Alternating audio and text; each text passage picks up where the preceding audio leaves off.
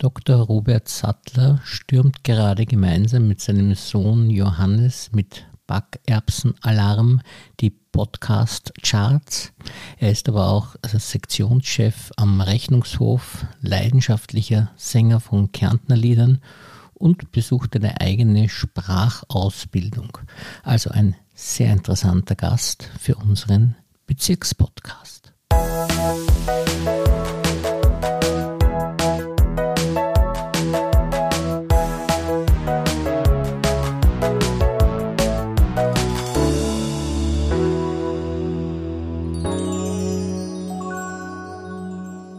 Herzlich willkommen, lieber Herr Dr. Sattler, und vielen Dank, dass Sie sich für uns Zeit genommen haben. Vielen Dank für die Einladung. Ich bin sehr gerne da. Man merkt ja gleich bei Ihnen in Ihrer Sprache, dass Sie auch ein Podcaster sind und was mir besonders gut gefällt bei Ihnen, dass Sie ein Projekt gemacht haben mit Ihrem Sohn. Da kann sich doch jeder eine Scheibe abschneiden, nicht die vielen Leute, die die Kinder nur mehr vors Fernsehen setzen und Sie machen mit Ihrem Sohn einen Podcast. Können Sie da mal ein bisschen was erzählen darüber? Ja, das ist unser Herzensprojekt. Eine, im Wesentlichen eine, äh, ein Projekt, das aus der Corona-Zeit auch irgendwie entstanden ist. Mein Sohn, sechs Jahre, Johannes, liebt Geschichten und wir haben ihm von, von Baby auf Geschichten vorgelesen natürlich. Beim Einschlafen und bei jeder sich bietenden Gelegenheit. Und er hat diese Geschichten immer eingefordert, auch aktiv und vehement. Und irgendwann einmal ist er auf die Idee gekommen, er möchte nicht mehr dieselben Geschichten hören, vorgelesen bekommen, sondern Papa, erfind du mal eine Geschichte. Und das war natürlich für einen Geschichtenreproduzenten, der ich war, voller Stress, plötzlich aus dem Stegreif irgendwelche Geschichten zu erfinden. Und irgendwie hat sich das dann verselbstständigt. Eines Tages wollte er beim Backerbsensuppe eine Geschichte wieder erfunden haben. Und bei diesem Backerbsensuppenessen ist dann äh, die Geschichte äh, Backerbsenalarm, die Geschichte über Jojo, den kleinen Außerirdischen, entstanden. Ja, das ist etwas, was wir was eigentlich zuerst völlig ungeplant immer wieder neu erzählt werden musste und irgendwann einmal haben wir gedacht, das nehme ich jetzt irgendwie auf. Das haben wir dann gemeinsam gemacht. Der Sohn muss ja furchtbar stolz sein, wenn er sich da dann selber hört. Und Sie sind ja in den Charts auch ganz weit oben mit dem Backerbsenalarm. Also das ist ja schon ein richtiger Star eigentlich. Ja, der Johannes ist wirklich stolz auf dieses Produkt, auf diese, auf diese Geschichten, auch weil er sich selbst einbringen kann und wir haben das irgendwie sich entwickeln lassen. Also ich habe ihm da jetzt gar nicht gesagt, er muss dieses oder jenes machen, sondern partizipativ, was willst du machen? Und er hat dann bei jeder Folge, die wir, die wir produziert haben, am Anfang einfach stegreifartig erklärt, worum es denn da geht in dieser Folge und hört sich diese Geschichten auch heute noch sehr, sehr gern an. Ich glaube, er hört sich auch sehr gern. Das glaube ich. Ich will mir das auch dauernd anhören. Das klingt nicht, dass er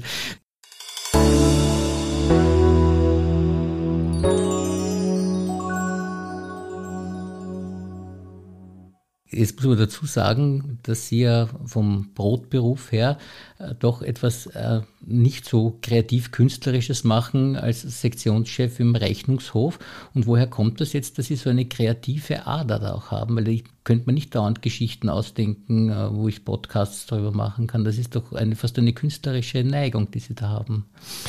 Wo das herkommt, weiß ich nicht, kann ich auch irgendwie nicht formulieren und fassen. Ich weiß nur, dass mein Sohn da und meine Frau durchaus auch eine Triggerrolle bei der Geschichte gespielt haben.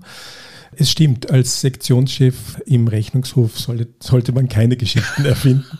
Und das tun wir auch nicht. Wir arbeiten, wie Sie wissen, ähm, fakten- und Zahlen basiert. Und auch das erfordert eine gewisse Kreativität, im, jedenfalls in sprachlicher Hinsicht komplexe Sachverhalte so zu formulieren, dass sie allgemein verständlich sind, ist eine der Hauptaufgaben neben der Prüfung, die unsere Kolleginnen und Kollegen haben, das so auf, auf den Boden und zu Papier zu bringen, dass es auch verständlich ist, was wir, was wir da im täglichen Brotberuf so machen. Da geht auch ein, durchaus ein ein erklecklicher Anteil meiner Energie hinein in äh, in diese Übersetzungsarbeit. Das ist, das ist ein, ein kommunikativer, kollegialer Prozess auch, äh, den wir im, im Rechnungshof hier pflegen mit, äh, mit den Prüfteams. Und da ist es, da geht es schon auch um, um Formulierungen und darum, sich zu überlegen, wie kann man denn Dinge so, so formulieren, dass es verständlich ist. Die große Kunst ist es nämlich nicht, einfache Dinge so kompliziert wie möglich zu erklären. Das geht relativ einfach, aber komplizierte Dinge einfach auf den Punkt zu bringen, und das wissen Sie als Lehrer besser als viele andere, das ist die große Herausforderung. Aber das ist auch schon die Lösung meiner Problematik. Wie passt das zusammen? Aber so habe ich es noch nicht gesehen, dass man also im Rechnungshof natürlich auch hier bei der Verschriftlichung von Problemen eben eine ganz schöne Begabung haben muss, das richtig hinzukriegen. Und diese Begabung äh, leben sie dann sozusagen beruflich aus. Das ist ähnlich wie Franz Kafka, nicht? Da war es ja auch so, dass da die amtlichen Schriften in seiner Versicherung, die sind jetzt auch schon in Buchform erschienen, weil die so gut waren. Also wahrscheinlich sind ihre Schriften auch gut. Vielleicht kommen die auch einmal noch an die Öffentlichkeit. Und, äh, diese Kreativität bei dem äh, Backerbsen-Alarm, wie, wie gestalten sich das jetzt? Wie denken Sie sich die Geschichte Geschichten gemeinsam mit Ihrem Sohn aus oder schlagen Sie ihm was vor oder sagt einer das eine oder das andere? Oder wie, wie funktioniert das mit dieser Zusammenarbeit?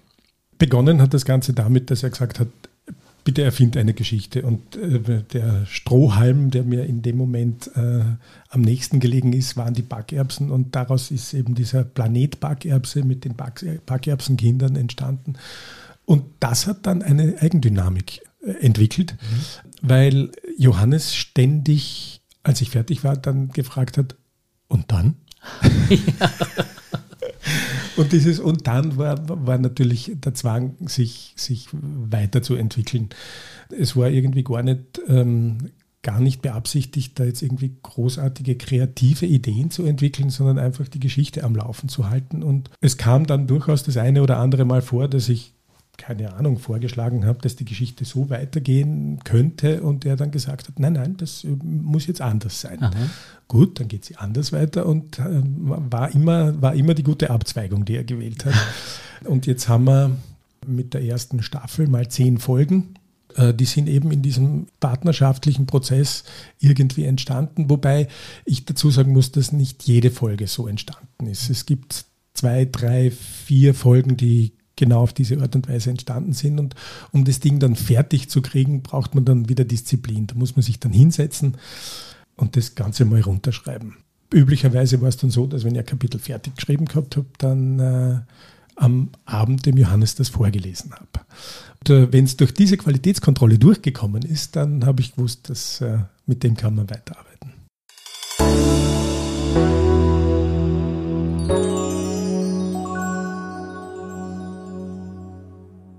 Haben Sie da eine äh, besondere Beziehung jetzt mit Ihrem Sohn, auch dass Sie auch andere Dinge, also abgesehen jetzt von diesen Podcasts, äh, machen, wo Sie so Eltern Tipps geben können, weil das ist ja schon wirklich eine großartige Sache mit dem Podcast, aber so kleinere Dinge, wo Sie sagen können, ja, das hat sich in der Erziehung sehr bewährt und das ist gut angekommen, weil Sie scheinen ja viel gespürt zu haben für Kinder. Das haben mir meine Söhne, also der Johannes und mein Bonussohn, der Paul, beigebracht dass man, dass man dieses Gespür entwickeln muss und dass man hinschauen muss. Und das ist, glaube ich, das Kernelement im Umgang mit, ich weiß gar nicht, ob nur mit Kindern, sondern überhaupt mit Menschen, mit denen man zu tun hat. Hinzuschauen, was ist gerade los, was ist das Thema, was interessiert die Person, was interessiert das Kind, was interessiert vielleicht auch den Kollegen oder die Mitarbeiterin offen zu sein und mitzuschwingen, einfach wahrzunehmen, was gerade das Thema ist. Und wenn, wenn diese Fähigkeit vorhanden ist, glaube ich, dann ergeben sich so viele Dinge von selbst und es wird vergleichsweise einfach. Ich bin ein Kind der 70er Jahre, da war Erziehung noch ganz anders, glaube ich. Jedenfalls habe ich das wahrgenommen. Da war es so, dass man bestimmte Dinge zu tun hat und andere zu lassen. Und, äh, irgendwie war das halt ein Modell, in das man irgendwie eingepasst werden musste. Wenn man das mal unterlässt, ist schon viel gewonnen.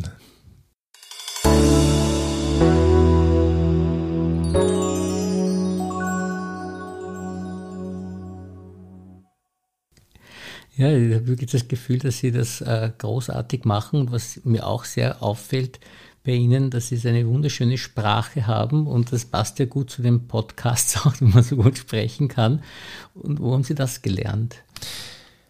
Die Sprache ist etwas, das mich eigentlich schon mein gesamtes Leben lang bewusst oder unbewusst fasziniert. Ich war als kleiner Bub schon, ich komme aus Kärnten, aus St. Veit an der Glan.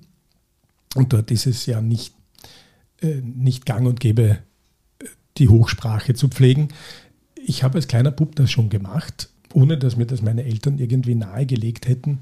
Sie haben aber auch nichts dagegen gehabt. Ich bin aufgewachsen in einem Familienbetrieb. Meine Eltern hatten eine Gärtnerei mit äh, einer Blumenhandlung dabei und da kamen dann äh, durchaus Kunden und haben mich da halt nach der Schreibe sprechen gehört und die eine oder andere hat dann gesagt, mit mir kannst du schon so sprechen, wie dir der Schnobel gewachsen ist. Ich wusste eigentlich nicht, was, was sie mir damit sagen möchte und also es ist schon, das, was ich damit sagen möchte, ist, dass es mir schon irgendwie, Sprache ist mir schon irgendwie von Anfang an ein Anliegen gewesen.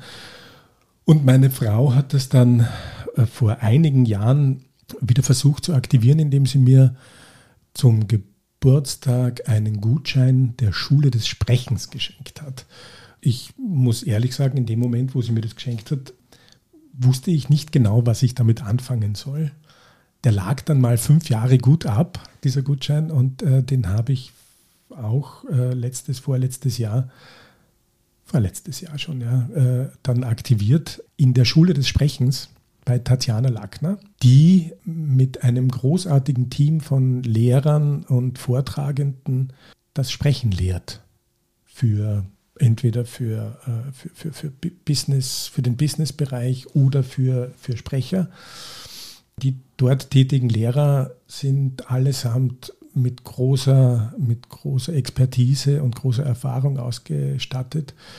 Das sind so Leute wie Niki Rimmerschmidt vom ORF oder Ingeborg Czani, auch äh, eine, eine langjährige Ö1-Sprecherin, die mit ganz viel Herz und, und Herzblut bei der Sache sind und sich den, den Schülerinnen und Schülern dort widmen. Das begleitet mich jetzt seit einiger Zeit. Es ist etwas, was eigentlich mehr Spaß macht als alles andere und deswegen mache ich das gerne. Und wenn das sich in der Qualität des Podcasts niederschlägt, dann bin ich natürlich doppelt froh.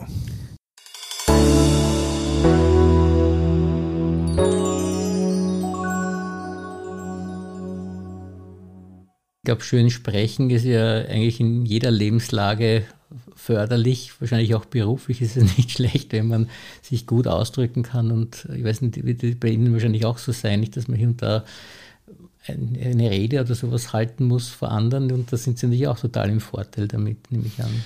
Der, der, Umgang mit den Mitarbeiterinnen und Mitarbeitern erfordert natürlich, dass man vor größeren oder kleineren Gruppen spricht. Das war aber gar nicht der Hintergrund für diese ja. Überlegung oder für diese Aktion, sondern es war einfach die, der Spaß an der Freude. Das hat natürlich Zusatznutzen auch auf Ebene des Brotberufs. Ja. Da passt alles ja. super zusammen. Wenn Sie jetzt so ein wirklich großartiger Vater sind und beruflich sehr ausgefüllt sind, gibt es da noch Freizeitaktivitäten und noch in die Sprachschule geht auch nicht, das ist wirklich viel. Haben Sie noch Zeit für Freizeitaktivitäten, was Sie so machen? Also ob ich ein großartiger Vater bin oder nicht, das müssen äh, vor allem die Kinder beurteilen. Ich zweifle manchmal wirklich daran, aber das Bemühen ist da. Ja, mit dem Podcast legen Und Sie schon was vor, den anderen ja.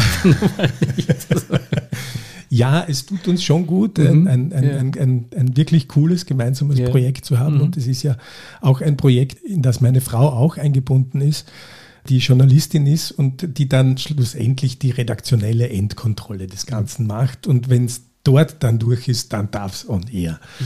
Das schweißt zusammen und das ist etwas, was wirklich, wo, wo mir das Herz dabei aufgeht und äh, der Johannes gern dabei ist und meine Frau, die Barbara, macht das auch sehr gern. Mhm.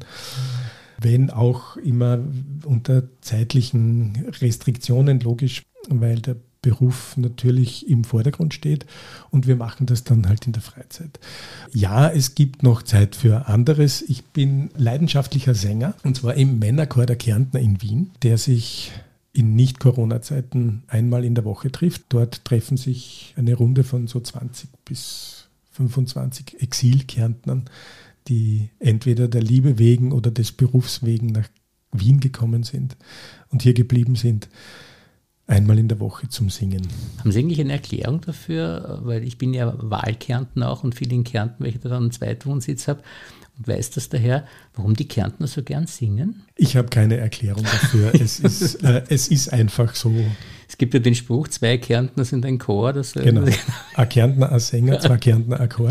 Genau. Äh, das ist etwas, was ich weiß gar nicht, ob das, das äh, die, die Kärntner auszeichnet. Auch in den anderen Bundesländern wird gern gesungen, aber dort steckt, in Kärnten steckt möglicherweise die, die klassischen Volkslieder irgendwie im in den Genen oder wird, wird auch so weitergegeben, sodass einfach die Texte vorhanden sind und die Melodien kennt man ohnehin der großen Kärntner Lieder. Sie werden schon von klein auf schon zum Singen irgendwie hingebracht worden sein oder ist das schon in der Kultur so bei den dass die Kinder schon viel singen dort oder, oder, mit den Eltern gemeinsam oder ist das bei Ihnen ganz von selber gekommen? Also mein Vater hat schon im Chor gesungen. Aha, das, äh, das ja. war, das war der Männergesangsverein in St. Veit bei dem ich dann später auch gesungen habe. Und äh, ich, ich habe eigentlich erst in der Schule zu singen begonnen.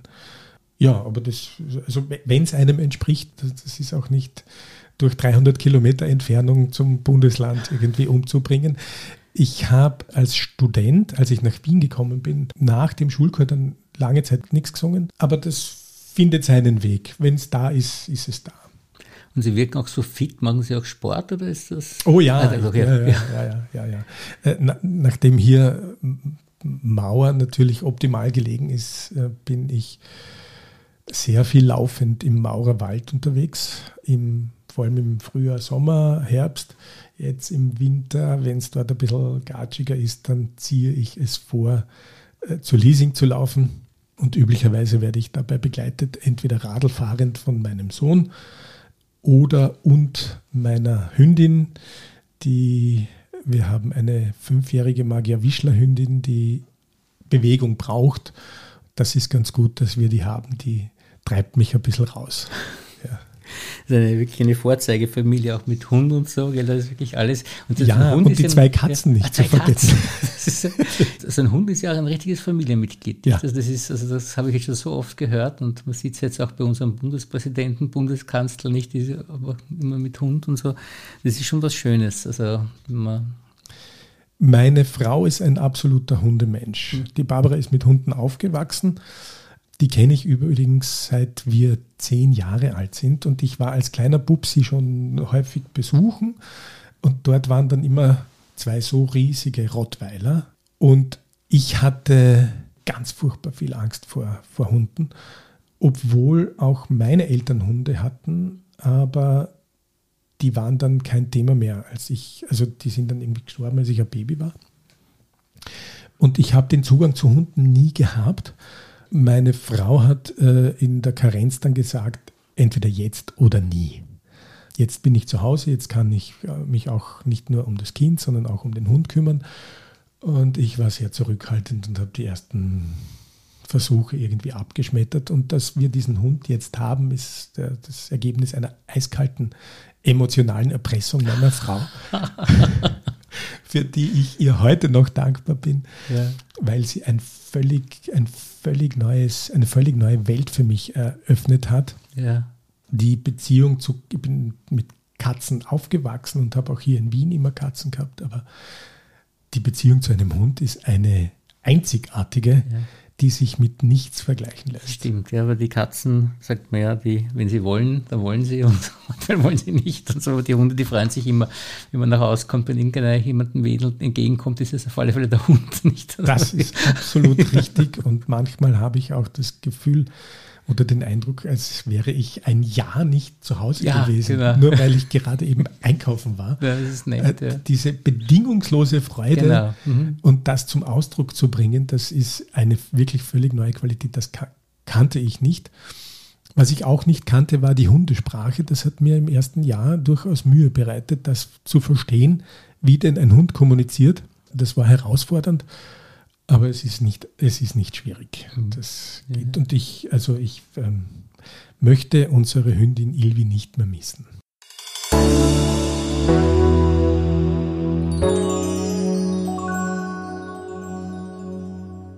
Ja, zum Abschluss jetzt vielleicht noch, um Sie besser kennenzulernen, noch ein paar Fragen aus unserem Fragebogen. Haben Sie eine Lieblingsmusik?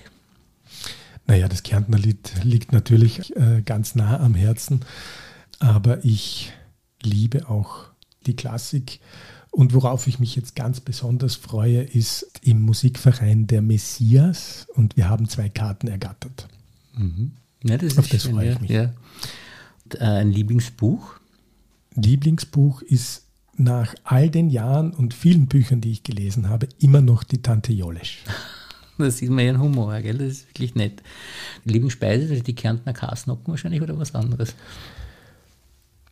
Also grundsätzlich alles von meiner Frau. Ja, das Ob das toll. Lasagne ist oder der, ähm, der Truthahn oder was auch immer, es ist äh, einfach großartig. Wir kochen jedenfalls am Wochenende recht viel gemeinsam. Sie kochen Und selbst auch, oder? Ja, ich, ich werde dann für, bei den komplizierten Dingen werde ich für die niederen Hilfsdienste eingeteilt, aber das macht schon Spaß. Ja, gemeinsam ja. kochen, das ist, hat schon was. Ja. ja. Gibt es ein Lieblingslokal, wo Sie gerne hingehen? bin überzeugter Maurer und bin bei den Maurerheurigen sehr, sehr ja, gerne. Das hört man gerne. Ja. Das hört man gerne im Mauer, hört man das gerne, ja. Ein bevorzugtes Urlaubsziel, das Sie haben? Äh, mein nach wie vor absoluter Traumurlaub war die Hochzeitsreise mit meiner Frau. Verraten Sie, wo? Wir waren auf den Seychellen jo, und haben dort zehn Tage im absoluten Dauersommer verbracht und das war einfach großartig. Ja, Seychellen, das ist ein guter Tipp, ja, da gefällt es, glaube ich, jedem gut. Und haben Sie ein, so ein Motto, ein, das Sie uns auch verraten können, ein Lebensmotto oder irgendein Motto? Die aufmerksamen Zuhörer unseres Podcasts Backerbsen Alarm wissen, dass wir immer mit einem Satz enden, der vielleicht auch schön langsam zu meinem wird. Du kannst alles, was du willst dieses Bewusstsein, dass man sich vor nichts verstecken muss, dass man alles ausprobieren kann, dass man, wenn man es wirklich will, auch zusammenbringt, das ist schon etwas, was ich gerne den Kindern mitgebe und äh, was ich merke, dass ich auch zunehmend selbst in mir entdecke. Das ist ein wunderschönes Schlusswort. Vielen, vielen Dank für dieses tolle Gespräch. Ich danke Ihnen. Es war mir eine große Freude.